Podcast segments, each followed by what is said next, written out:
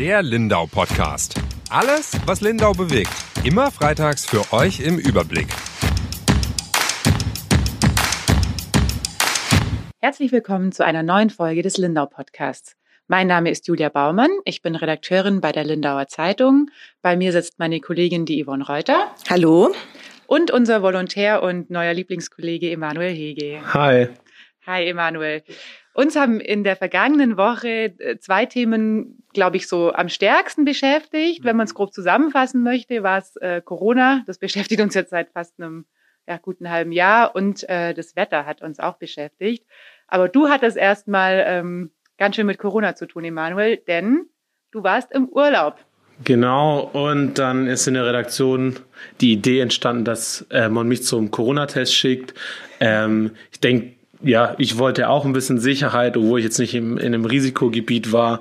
Ich glaube, das hat sich dann, das hat dann einfach gepasst, dass ich das mal ausprobiere und dann auch drüber berichte. Das war dann auch so in so einer Ich-Reportage geschrieben, das war auch mal ganz interessant, ähm, das so zu schreiben.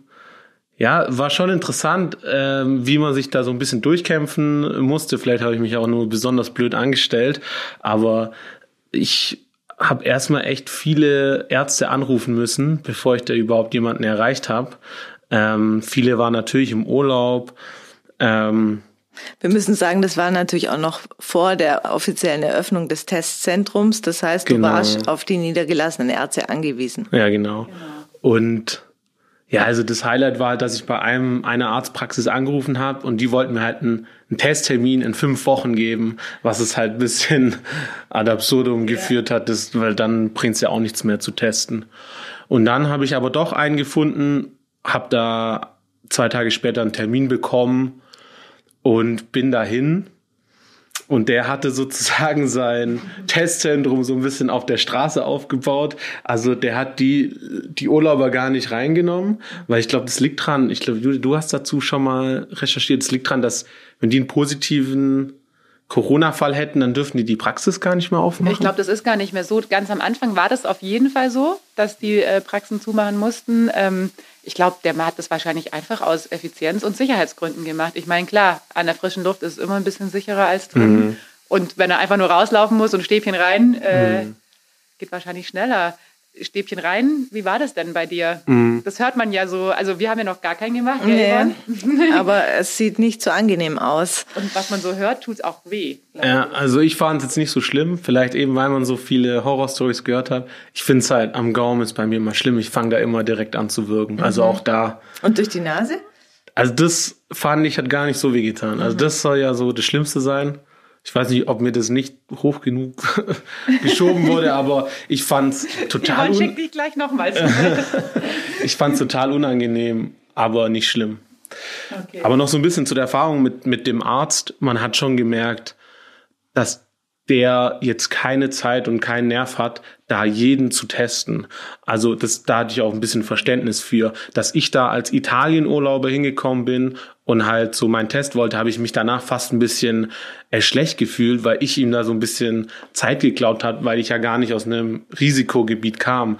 Also da hat er schon so ein bisschen prüfend nachgefragt, ja Italien, warum bräuchte ich dann ein. Also das, das merkt man schon. Er- Ich glaube, die Hausärzte hätten es dann schon lieber, dass wirklich nur Leute da hinkommen, die in einem Risikogebiet sind oder wirklich Kontakt auch zu einem Infizierten gehabt haben. Ja, wobei ich ja auch äh, mit einem Arzt geredet habe für die Geschichte schon die Woche vorher. Und der hat schon gesagt, ähm, also Urlaub ist okay, also jetzt ob Risikogebiet oder nicht. Äh, was den so vornehmlich gestört hatte, waren eben die Leute, die halt so ganz ohne Anlass gekommen sind. Und das ist wohl, hat er zumindest gesagt, er kann es ja auch nur für seine Praxis sprechen, das Gros. Also Leute, die weder Kontakt mit einem Infizierten hatten, noch irgendwelche Symptome, noch im Urlaub waren, die quasi einfach mal so so einen Test machen, weil halt auch äh, Herr Söder das jedem Bayer garantiert. Und das macht natürlich, da hat er natürlich recht, überhaupt gar keinen Sinn, ähm, weil das ja auch eine Momentaufnahme ist. Also man kann den Test machen, sich zehn Minuten später infizieren oder sich auch einen Tag oder zwei Tage vorher infiziert haben, weil es ja auch noch mit Inkubationszeit zusammenhängt. Also und das bündelt dann wirklich, glaube ich, Kapazitäten, äh, die nicht sein müssen und die auch gar keinen Mehrwert bringen. Aber ich glaube so aus dem Urlaub, also ich weiß ja, du hast ja auch mit dir gehadert in der Redaktion. die Kollegen haben dich ja auch animiert. Ähm, Aber ich glaube, nach dem Urlaub ist es in Ordnung, oder? ja, auf jeden Fall. Also äh, der Landrat hat auch bei der Eröffnung des Testzentrums an den gesunden Menschenverstand appelliert und hat gesagt, also dass nur die kommen sollen, die wirklich auch, ähm, ja, Verdacht ist sogar zu viel gesagt, die einfach einen Grund haben. Und als Grund gilt, wenn man im Urlaub war. Und da wurde gar nicht definiert, wo man war, sondern man war irgendwo im Urlaub und dann hat man halt erhöhtes Risiko und dann soll man da auch vorbeikommen. Das ist vollkommen in Ordnung. Ordnung. Aber eben, wie gesagt, gibt es auch welche, die weder Kontakt zu irgendwem hatten, noch im Urlaub waren und die kommen halt trotzdem und die sollen jetzt bitte erstmal daheim bleiben. Ich bin auch total gespannt auf die Zwischenbilanz von dem Corona-Testzentrum, mhm. weil jetzt kommen ja wahrscheinlich auch immer weniger ähm, Urlauber zurück, also wer da überhaupt hingeht. Und dann könnte man auch vielleicht nochmal mit einem Arzt sprechen, ob dann auch bei denen diese Urlaubstestungen zurückgegangen ist, äh, gegangen sind, weil die Ärzte wollte man ja letztendlich auch entlasten. Ja, genau. Und da bin ich mal gespannt, wie, wie dieses Testzentrum gelaufen ist. Da bringen wir dann. Ich mir nicht sicher bin, ob es jetzt dann nicht erst nächste Woche nochmal richtig losgeht, wenn dann so die Restlichen aus dem Urlaub kommen und die Leute halt auch wieder anfangen, zur Schule zu gehen und zur Arbeit. Arbeit ja ähm, und dann vielleicht der eine oder andere Arbeitgeber tatsächlich sagt, äh, Sie waren im Urlaub, ich hätte gerne einen negativen Corona-Test. Also dass dann auch Leute gehen, die von sich aus vielleicht gar nicht gegangen wären, aber die halt so den Arbeitgeber beruhigen möchten oder die mhm. Kollegen ja vielleicht auch. Ich meine, so bei dir war es jetzt ja, wir haben dich ja nicht gezwungen, das zu tun. Das Freund von einer Idee gesprochen, die entstanden mhm. ist. Aber natürlich ähm, war es ja nicht nur du erleichtert, als dein Ergebnis dann da war. Das war ja dann irgendwie schon so für alle. Ja, und vor allem war es witzig, weil äh, du hast ja Schnupfen gekriegt. Prompt warst du in der Redaktion, warst du erkältet. Das hat dich ein bisschen beunruhigt. Hat mich etwas irritiert. aber gut, dann weiß man ja, ja. ist nix, aber... Der hat eh, hast du gesagt. etwas irritiert war. Ich wurde schon, ja, ich hatte den War schon so stigmatisiert eben, deswegen war das gut, dass wir das äh, aufgelöst haben. Nee, jetzt mal Spaß beiseite. Ich fand das, ähm, ich kann das verstehen, weil wenn man so ganz ohne äh, irgendwie Symptome zum Arzt geht, gefühlt, dann fühlt man sich ja immer ein bisschen, man stiehlt seine Zeit quasi. Eigentlich hat er Besseres zu tun, aber ich finde tatsächlich, ähm, wenn man im Urlaub war, finde ich es eigentlich so für mich persönlich okay. Würde ich glaube auch machen. Also wenn ich im Ausland war. Mhm. Zu, allein schon wegen der Masse an Menschen, die man halt da trifft. Ja, also in Italien ist ja das Infektionsgeschehen immer noch nicht so hoch, aber also da äh, schert man sich jetzt auch nicht so um die Masken am Strand. Also da mhm. an der Strandbar war gab es jetzt auch keine wirklichen Corona-Regeln. Weil auch viel in der überregionalen Presse, habe ich viel gelesen, ja in Italien achten sie so total drauf. Mhm. Ja, in den Städten wird dann öfters mal auf der Straße eine Maske getragen. Mhm. Aber also unterm Strich sieht es nicht anders aus wie bei uns auf der Insel, also okay. in Italien. Ja. ja. Das war auch noch so eine Umso mehr im Grund, dass du gegangen ja, bist. genau. Zum Glück habe ich Simon nicht früher gesagt, wie die Zustände in Italien sind. Die hat dich gleich in Quarantäne gesteckt. ja, aber es ist so, Corona ist jetzt äh, eigentlich seit März fester Bestandteil unseres Redaktionsalltags auch. Eigentlich hat es begonnen damals, als wir unsere OB-Kandidaten-Podiumsdiskussion verschieben mussten. Seitdem haben wir jeden Tag was damit zu tun. Mhm.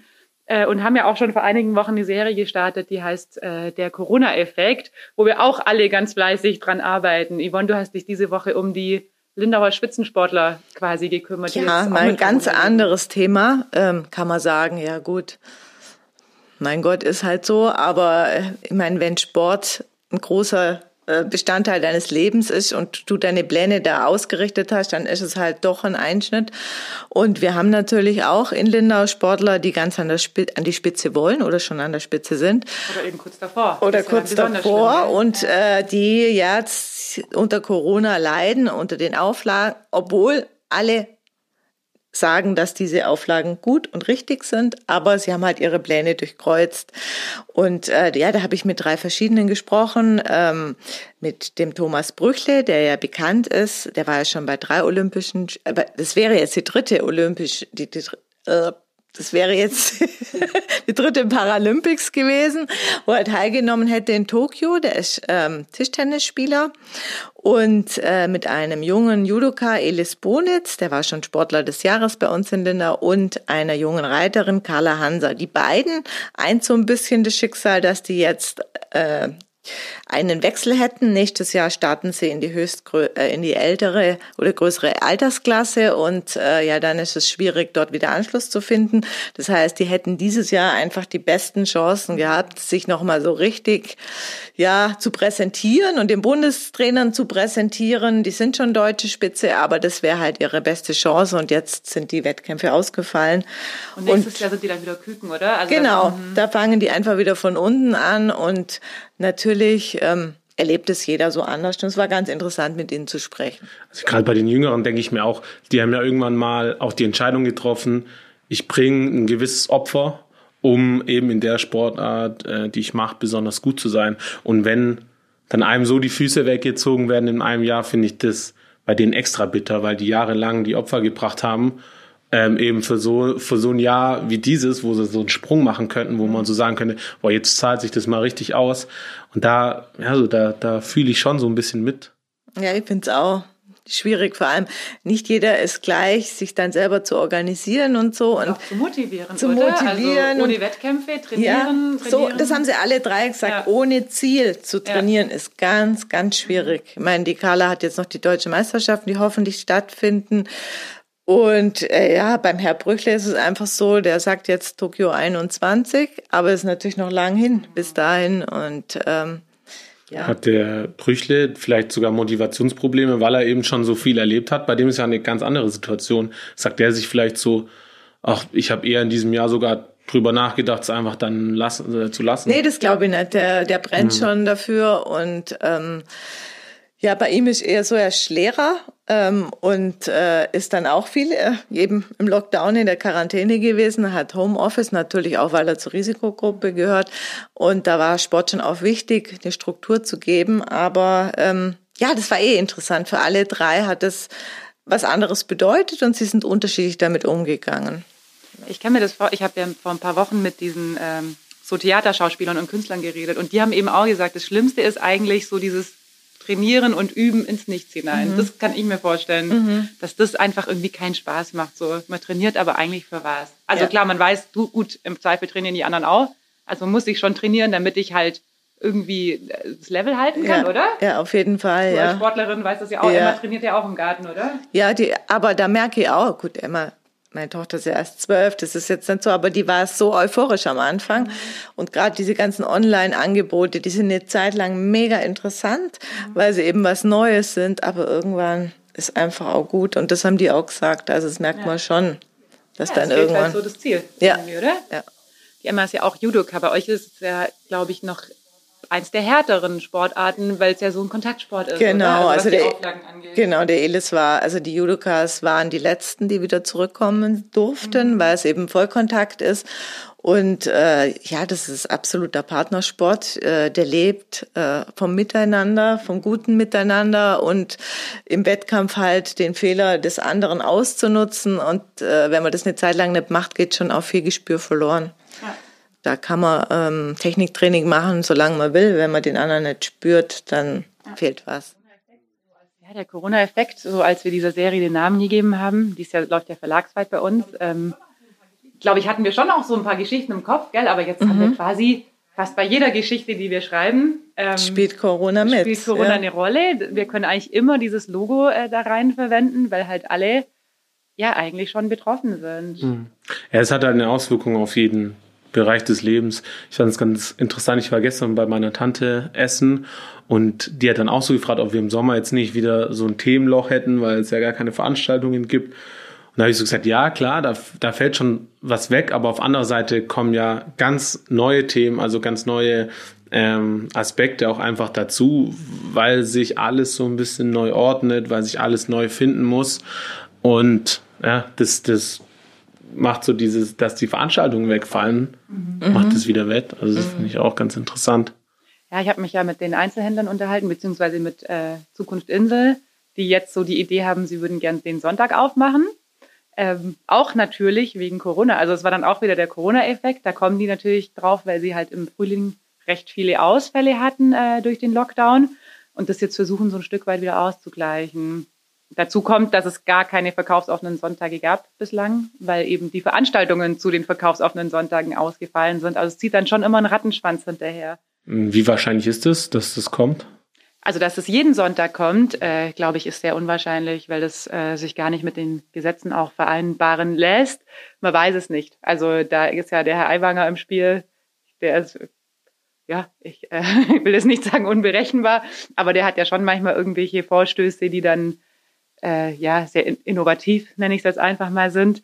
Ähm, die Stadt sagt, nee, geht nicht. Also die verweisen da ganz hart aufs Gesetz. Das fand ich auch ehrlich gesagt so ein bisschen schwach, muss ich sagen. Also da habe ich mir gedacht, ich habe ja auch mit Pfarrern gesprochen und selbst die Pfarrer haben gesagt, ähm, ja, also könnten sie sich einen Kompromiss vorstellen. Weil es eine besondere Situation Genau, ist. und dieses Sonntagsöffnungsthema gibt's ja immer wieder mal, also auch nicht nur bei uns. Und da hört man schon immer von kirchlicher Seite, dass sie sagen, nee, geht gar nicht, weil der Sonntag ist halt noch so der einzige Tag, der, wie hat's der ähm, katholische Pfarrer hat gesagt, ich kann nur seinen polnischen Namen nicht aussprechen, das ist halt der einzige Tag, an dem es nicht um den Mensch selber geht, sondern um den, den der den Menschen geschaffen hat. Also das ist ja schon, den Pfarrern ist der Sonntag schon noch sehr heilig und da soll man eben nicht konsumieren. Also der Herr Bowenschen hat auch gesagt, unser evangelischer Pfarrer, er, empfindet Lindau schon als sehr kommerzorientiert und auch deswegen ist es wichtig, dass man eben diesen Sonntag äh, geschlossen hält. Aber sie haben alle beide gesagt, unabhängig voneinander und die hatten sich auch nicht abgesprochen, dass Corona halt eine besondere Situation ist und sie können sich schon einen Kompromiss vorstellen. Also und sie haben auch beide gesagt, es gibt so ein paar Sonntage, so Totensonntag und auch in der Adventszeit, wo sie sagen, nee, da können sie sich gar nicht vorstellen, dass die Läden aufhaben. Aber es gibt auch Sonntage, wo sie sagen, ähm, warum nicht? Weil auch die Kirche dafür da ist, äh, in der Krise den Menschen zu helfen und denen nicht irgendwie dann noch mehr Steine in den Weg zu legen. Und unter dem Aspekt fand ich dann tatsächlich äh, so die Aussage von der Stadt, sie sehen das gar nicht, äh, ja, schwach. Also, ich finde es auch, aber ist es nicht ein bisschen zu spät auch? Weil jetzt werden die Touristen weniger? Bringt jetzt der Sonntag ja, überhaupt noch was? Es sind saisonverlängernde Maßnahmen genau. zu schaffen. Also wir hatten ja einen starken Sommer, würde ich mal sagen, aber jetzt eben plätschert es aus und das können die Einheimischen nicht allein auffangen. Zumindest ja, wann geht man, man geht selber einkaufen, wenn man Zeit hat, ja. Genau. Und dann würde man vielleicht, ja, am Sonntag dann doch durchbummeln. Jetzt sind aber die Veranstaltungen halt vermutlich nicht oder in anderer Form. Jahrmarkt ist die große Frage. Und natürlich die Hafenweihnacht, in welcher Form die stattfindet.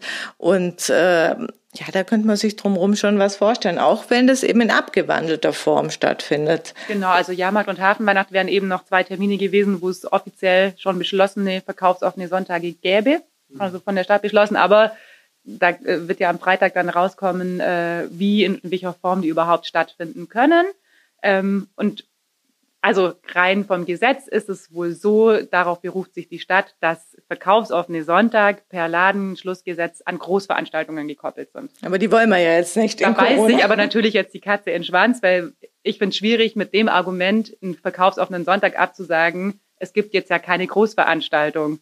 Mhm. Also, weil wir halt einfach gerade keine Großveranstaltungen machen. Und da hat der Herr Aiwanger schon, äh, kam eine Pressemitteilung letzte Woche, da hat er sich wohl auch an die Bürgermeister gewandt und hat schon gesagt, ähm, sie sollen doch gucken, dass sie auch so kleinere Märkte, äh, an so kleineren Märkten, wie jetzt zum Beispiel in zwei Wochen oder in anderthalb Wochen der Kunsthandwerkermarkt in Lindau, dass man da verkaufsoffene Sonntage zulässt.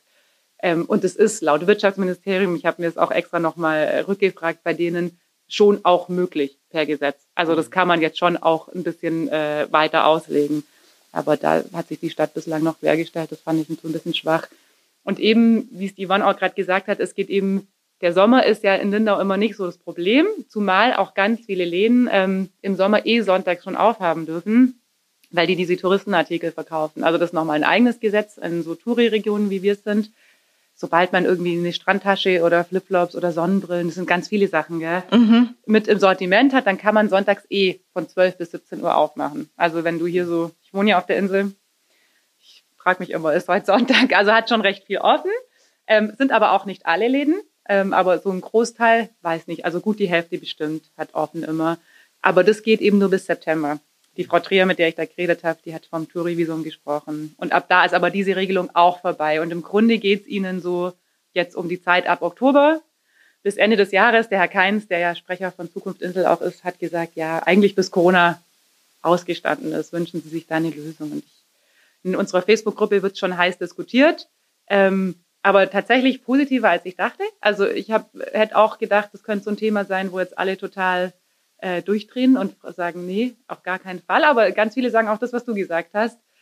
Wann haben die Einheimischen denn Zeit zum Bummeln? Und bei mir ist es tatsächlich auch so. Also ich wohne auf der Insel, aber dass ich mal drüber bummel, ist wirklich mal an einem verkaufsoffenen Sonntag. Oder ja, man halt muss ja auch Ruhe irgendwie dazu genau. haben. Sonst rennt man rein und holt sich ja. halt was, was man dringend braucht. Aber äh, der, also ja, der Charme beim Einkaufen ist ja, gibt es ja so ein Zitat, man geht irgendwie los, weil man was Dringendes braucht und kommt mit ganz anderen Sachen mhm. wieder eben. Und äh, so geht's ja dann, dann macht's auch Spaß, wenn man zufällig hinläuft, mal ein bisschen guckt. Und da braucht man schon Entspannung, finde ich ja. Ja, Zeit. Und da gab es schon auch Zuspruch dafür. Also ich hätte auch gedacht, dass mehr Anwohner, wobei ich auch sagen muss, ähm, also dass mich das jetzt noch am Sonntag im Oktober irgendwie nervt, dass die Läden offen sind. Eigentlich, also kann ich mir nicht vorstellen. Im Sommer ist es manchmal extrem voll, wo man sich manchmal denkt als Anwohner, ja, jetzt will ich eigentlich gar nicht, nicht mehr raus, aber das ist ja im Oktober eh nicht mehr. Also da sind ja eh viel weniger Leute da. Und es geht ja auch nicht darum, die Einzelhändler zu zwingen, ihre Läden aufzumachen, sondern denen geht es ja darum, dass sie halt selber entscheiden können. Und sie sagen halt schon, die meisten Läden sind Inhaber geführt. Also am Ende stehen halt auch sie drin. Sie beuten ja auch nicht ihre Mitarbeiter aus, sondern es ist halt dann die Verkäuferin aus Laden XY oder die Inhaberin, die sich an dem Tag entscheidet, heute passt Wetter und ich mache halt einfach fünf Stunden auf. Mhm. Also. Du hast gerade schon ein Stichwort genannt für so einen verkaufsoffenen Sonntag. Wäre ja auch gutes Wetter. Gut, also nicht so, nicht so was wie am letzten Wochenende. Ich war am Wochenende gar nicht in Lindau. Nee, du warst was war hier los? In Stuttgart. Ja, also eigentlich war gar nicht so viel los, wie wir eigentlich erwartet haben, weil wir waren gerüstet. Zum ersten Mal, weil, ich weiß gar nicht, wie es war. Also eigentlich äh, vor allem, weil unser Fotograf Christian Fleming war nicht da. Der war nicht da, genau. Das, der war in München. Dann waren wir in der Alarmstellung. Und dann haben wir gedacht, gut, dann äh, hängt's an uns. Und dann haben wir alle Wetterberichte und jeder war irgendwie so drauf vorbereitet, Kamera daheim und. Bei mir war es, weil die Feuerwehr hat das am, glaube ich, Freitagnachmittag haben die gepostet, Starkregenwarnung. Ja. Da dachte ich, aha, die sind auch vorbereitet, vorbereitet. nicht ohne uns. Genau, genau. Und dann haben wir immer kontrolliert. Die Pegelstände waren uns sehr vertraut. Es hat sehr, sehr viel geregnet, aber letztlich war es nicht, Gott sei Dank. Mhm. Aber dafür war die Überschwemmung durch Holz im Hafen umso größer. Am nächsten Tag? Ich, ich kenne das ja gar nicht. Also ich habe ja schon mitbekommen, ein bisschen, dass das häufiger so ist, dass dann bei Unwetter Holz angeschwemmt wird. Äh, wie ist es die letzten Jahre und ist es jetzt dieses Jahr besonders heftig gewesen? Ich glaube nicht, dass es besonders heftig war, oder? Es, äh, weiß nicht, also irgendwie kam es schon unvorbereitet, aber das hat jetzt nichts zu sagen, ja. wer damit gerechnet hat. Aber ich war ganz in der Früh spazieren am äh, Montag und ich habe gedacht, das gibt's nicht. Wo kommt jetzt das ganze Holz her? Also es waren wirkliche Trümmer äh, überall. Und ja, dann zum Glück haben wir eine WhatsApp-Gruppe, damit jeder sich auch immer mitteilen kann. Genau, genau. Und dann äh, ist unser Fotograf gleich losgezogen und er hat ja sehr, sehr schöne Fotos gemacht. Ja, total. Schön in Anführungsstrichen. Das darf jetzt aber der Herr Katt auch nicht hören, der mit der GTL da unten die Tonnen wegschleppen muss. Ja, das kann man den Hörern vielleicht auch kurz erklären, dass wir ja unsere Online-Artikel haben wir ja so eine gewisse Einsicht, wie, wie viele Leute da draufklicken, wie viel das sehen. Und ich glaube auch die, das Bild, also so ähm, von der Drohne, also aus der Luft geschossen, das hat total viele Leute da online angezogen und und der haben sich viele Leute das äh, draufgeklickt. Ist glaube ich in dieser Woche ist in dieser Woche der erfolgreichste Artikel, also im ganzen Verbreitungsgebiet der Schwäbischen Zeitung. Ja, das ist für uns immer ein bisschen bitter. Da recherchieren wir rauf und runter und dann, dann kommt ein das Treibholz vom Treibholz und die, wir haben die alle Rekorde. Ja, aber tatsächlich, äh, du kommst ja nicht von hier, ist das Treibholz an sich, das kommt eigentlich jedes Jahr, oder? Ja. Also seit ich in Lindau bin, hatten wir, glaube ich, kein Jahr, wo es kein Treibholz gab, also kein Treibholz angeschwemmt wurde. Es kommt immer in unterschiedlicher Intention und äh, meistens trifft es halt Wasserburg. Oder? Das, also zumindest seit ich hier bin, hat es oft äh, das Wasserburger Hafenbecken getroffen, weil das mir hat's mal jemand erklärt, das liegt halt ganz gut so in der Schusslinie vom Rhein, mhm. wenn man es mal blöd sagt. Und das meiste Treibholz, ich habe auch echt lang mit dem Herrn vom Wasserwirtschaftsamt äh, geredet, Herr Adler, liebe Grüße an dieser Stelle, der erklärt das echt gut. Das meiste Treibholz kommt halt über den Rhein und das äh, treibt dann Richtung Wasserburg, so bei normalen wahrscheinlich Strömungs- und Windverhältnissen. Dieses Mal kam aber das meiste über die Aach, die Bregenzer. Und dann war halt, äh, jetzt weiß ich es nicht mehr, Ost oder West. Und aber wahrscheinlich in dem Fall halt der Wind, der von Westen nach Osten treibt. Und mhm. ja, ja, alle gucken. Irgendwo ähm, da, ja. Und hat es dann einfach nach Lindau getrieben. Also es war halt so ein äh, Zusammenspiel von Strömung und Wind. Und das war echt viel. Also der hat gesagt, angeschwemmt waren schon 2000 Kubikmeter. Und das sind so umgerechnet, weiß ich jetzt auch, 500 Tonnen, die im Puh. Hafenbecken sind. Mhm. Aber es waren ja noch drei Felder auf dem Bodensee unterwegs, die nochmal so groß waren. Also heißt irgendwie nochmal so zwischen 500 und 1000 Tonnen schwimmen da noch rum und die kommen dann ja auch irgendwo an Land. Also wir haben jetzt heute mal so ein bisschen auf die Suche begeben, wo die dann anlanden. Äh, Wasserburg nicht, ich weiß nicht, wo sie sind. Ich habe nochmal gefragt. Die haben das ja im Blick da von der äh, Seemeisterei.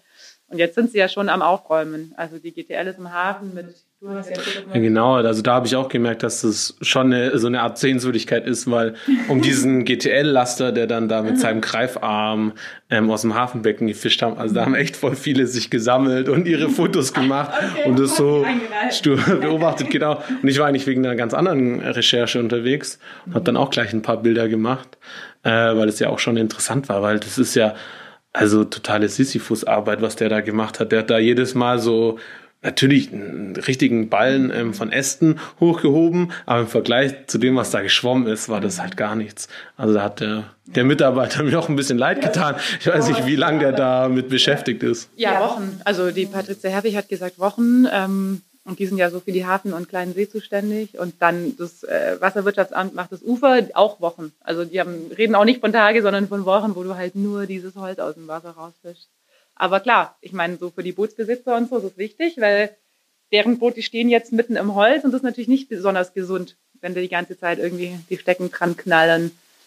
Aber ja, haben wir irgendwie jedes Jahr. Und ist es eher sind da die Leute eher verärgert oder belustigt? Du hast irgendwie auch gesagt, dass, die Komment dass recht viele Kommentare waren. Wie, wie sehen die so aus? Recht viele Kommentare, nicht bei Facebook, sondern äh, bei uns auf der Webseite. Also wirklich äh, vergleichsweise extrem viele Kommentare. Also mhm. ich habe vorhin mal geguckt, glaube so zwölf oder so, sonst haben wir mal einen oder zwei.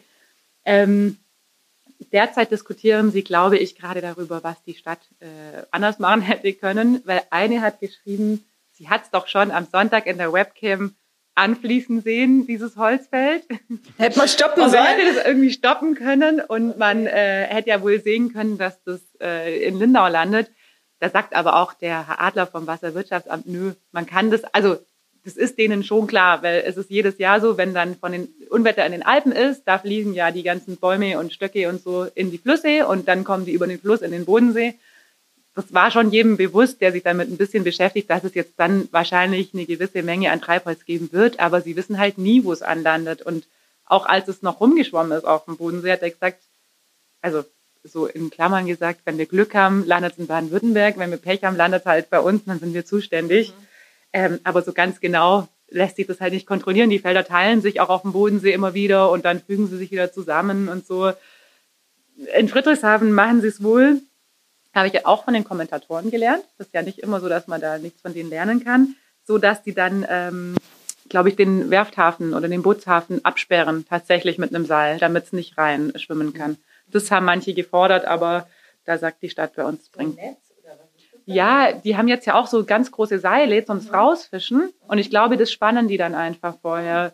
Das Problem ist aber halt auch, dass in der Zeit dann die Boote auch nicht rein und rauskommen. Also ich glaube, dass das auch im Lindauer Hafen wahrscheinlich mit einem Problem ist, weil da ja auch die äh, Tourischiffe müssen, also die müssen, ja, die müssen ja raus und rein und dann muss es irgendwie nachts schon aufspannen und dann auch immer kontrollieren. Sie haben es nicht gemacht, aber die Rechercheanfrage läuft ob da vielleicht ein Versagen der Stadt vorliegt in dieser Hinsicht. genau. Ja, und ähm, ja, das Unwetter hat auch dazu geführt, dass ähm, wir haben ja immer noch einen Vermissten von oh unserem Badeunfall. Das ist jetzt schon zwei Wochen her. Das ist auch krass, wie schnell die Zeit vergeht hier.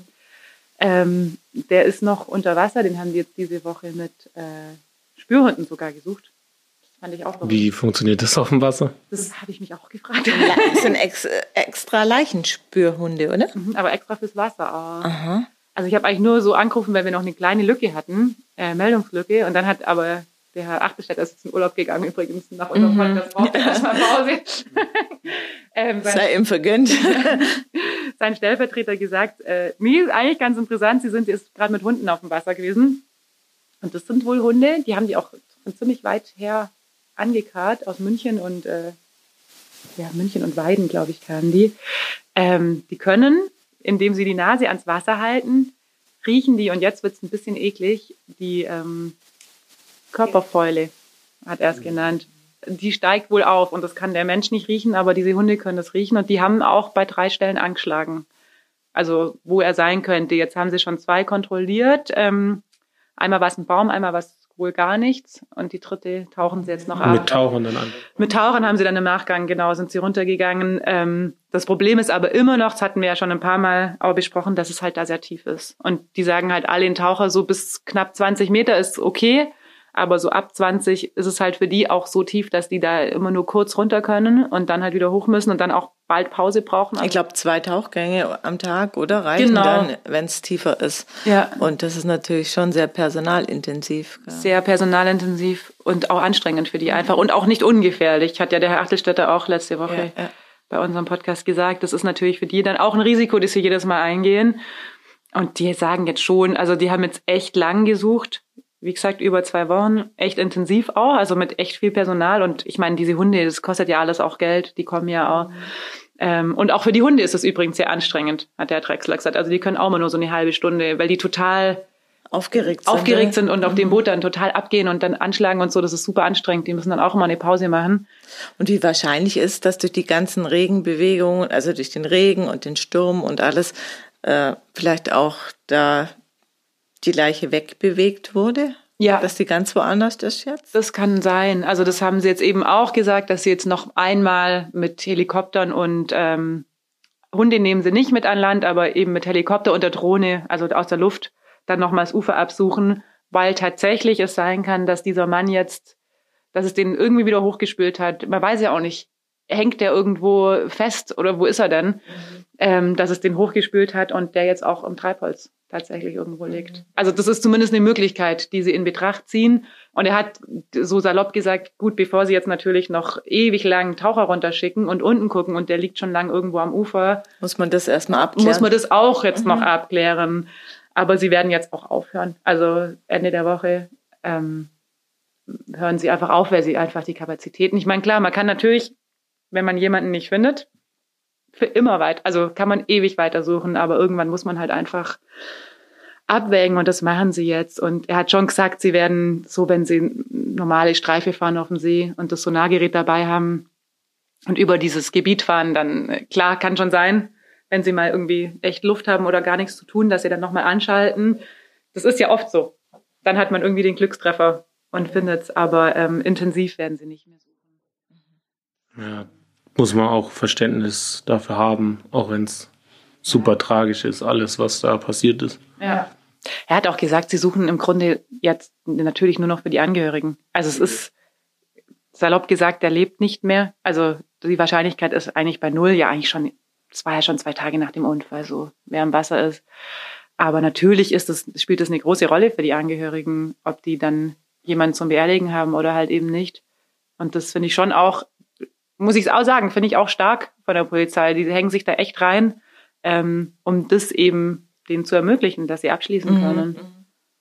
Das ist ähm, Also geht's auf jeden Fall noch bis Freitag, oder? Die Suche. genau so ungefähr. Das ist ja immer, die sind da ja auch recht flexibel. Ich meine, letzte Woche sind ja dann, haben sie ja auch eine Suche angekündigt gehabt und dann sind irgendwie an einem Tag gleich vier Seenoteinsätze dazwischen gekommen. Ich meine, klar, dann, wenn irgendwie morgen hier wieder äh, Sturm ist und äh, Halligalli oder irgendwelche Surfer vermisst sind, dann sucht man natürlich nach den Lebenden. Aber ähm, ja, geplant ist, dass dann aber Ende der Woche auch Schluss ist. Ja, das heißt aber auch für uns, wenn die Polizei die Suche einstellt, dann ist das Thema für uns auch erstmal abgeschlossen. Ich meine, wir haben dann Ja. auch. Ja, Ja. genau. Nächste Woche geht es dann weiter mit wahrscheinlich Corona, nehme ich an. Ja, denke auch wieder, dass wir da wieder ein bisschen die Serie füttern, der Corona-Effekt. Äh, dann aber ohne die Jule, Ja, du verlässt uns für zwei Wochen, zweieinhalb. zweieinhalb Wochen Schon sogar. wieder Urlaub? Schon wieder Urlaub, ja. Das einzig Gute an der Kurzarbeit, dass man so viel frei hat, finde ich. Aber dafür ist ja der Dirk wieder da. Ja. Endlich. Dann gucken wir mal, was wir, da Regiert hier wieder jemand.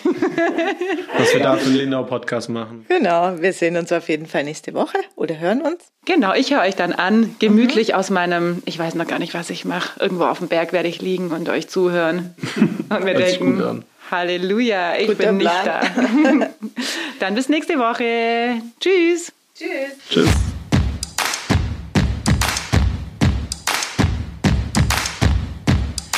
Der Lindau Podcast. Alles, was Lindau bewegt. Immer freitags für euch im Überblick.